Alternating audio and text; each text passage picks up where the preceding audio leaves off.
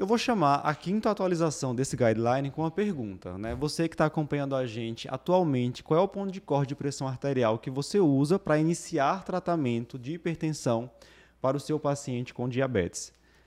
Eu imagino que todo mundo pensou 140 por 90, né?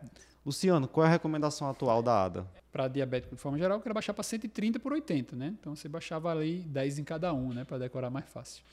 Mas é, agora 130 por 80 já é ponto para você começar tratamento. Ele diz, mas de novo, é considerar tratamento, é aquela velha história de ficar criando novidade.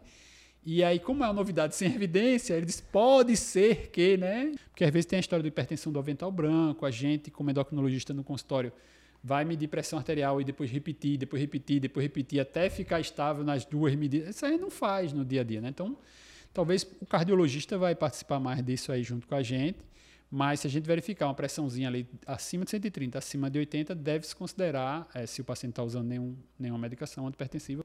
É, basicamente ficou a indicação de começar o tratamento é a, o alvo.